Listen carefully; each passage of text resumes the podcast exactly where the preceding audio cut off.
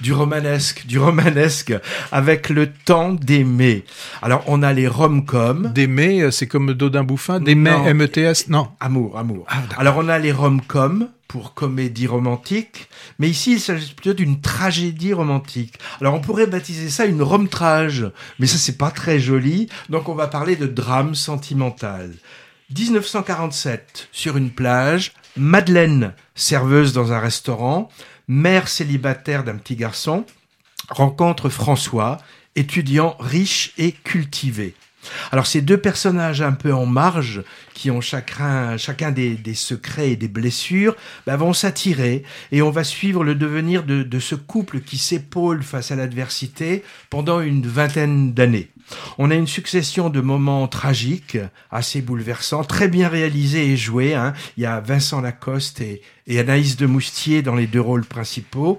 Enfin, il n'y a pas que du tragique quand même. hein. Il y a aussi, par exemple, toute une partie plus enjouée qui se déroule à Châteauroux, où notre couple tient un bistrot cabaret avec comme public les GI américains stationnés là-bas. L'évolution des mœurs à travers les années 50, 60 qu'on traverse est aussi assez subtilement montrée.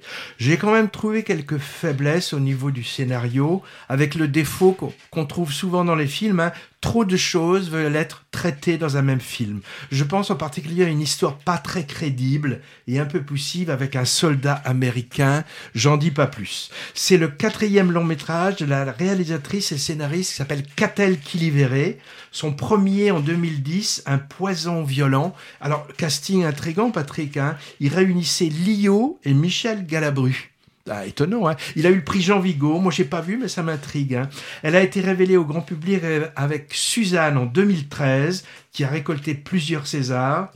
Et son talent a été confirmé en 2016 avec le magnifique Réparer les, Réparer les vivants qui fictionne, qui fictionnise, qu'est-ce qu'on dit, ni l'un ni l'autre, qui traite de la problématique du don d'organes. Avec le temps d'aimer, la réalisatrice dit avoir voulu rendre hommage à sa grand-mère, euh, dont elle s'est inspirée de l'histoire tragique pour le scénario. À la fin de la guerre, elle était, comme on disait à l'époque, fille-mère d'un enfant conçu avec un soldat allemand. Alors, opprobre, réputation, évidemment. hein. D'ailleurs, le début du film, avant le générique, je crois, montre des images d'archives absolument terribles de femmes humiliées et tondues à la libération. C'est assez insoutenable. hein. En- Encore un film de fiction qui utilise de façon discutable des images documentaires pour renforcer son propos, comme dans euh, bah, L'Abbé Pierre, The Killers of the Flower Moon, ou, celui dont on vient de parler, là, avant que les flammes ne, ne, s'arrêtent. Alors moi j'ai beaucoup apprécié Le Temps d'aimer euh, au Festival du film francophone d'Angoulême cet été. Euh, cet été. Il a remporté le Valois de Diamant, figure-toi, c'est-à-dire le film jugé le meilleur de la compétition. Et Vincent Lacoste est reparti avec un prix d'interprétation masculine mérité. J'ajoute que c'est le film présenté en clôture du Festival du film d'histoire de Pessac dimanche soir prochain. On causera un peu tout à l'heure de ce festival. hein. Et il sera sans doute dans, dans toutes les salles dès la semaine prochaine. Avis aux amateurs et amatrices de romanesque.